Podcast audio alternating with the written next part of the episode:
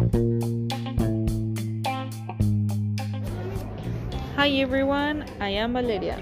And I am Aylin. And together we are The Zone.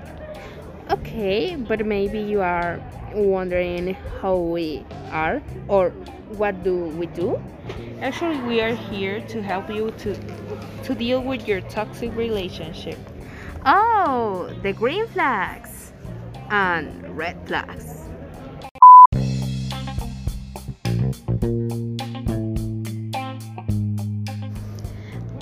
Okay, but let's let's start with this one.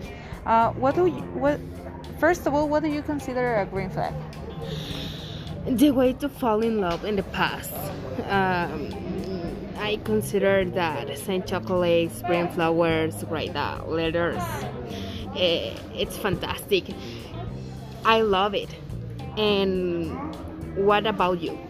So I don't know. Maybe I I have never been in love, or I maybe don't know. But I like the people who have a great taste of music. I love it. I actually love it. Eventually, if they they can hear Taylor Swift, she's amazing. but nothing is beautiful, as they say. Because we have the red flags.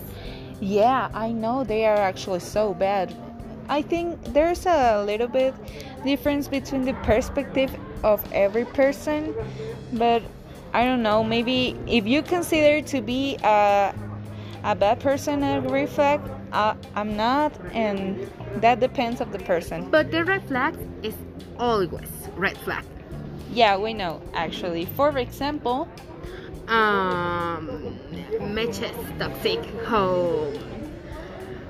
Um, what are uh, our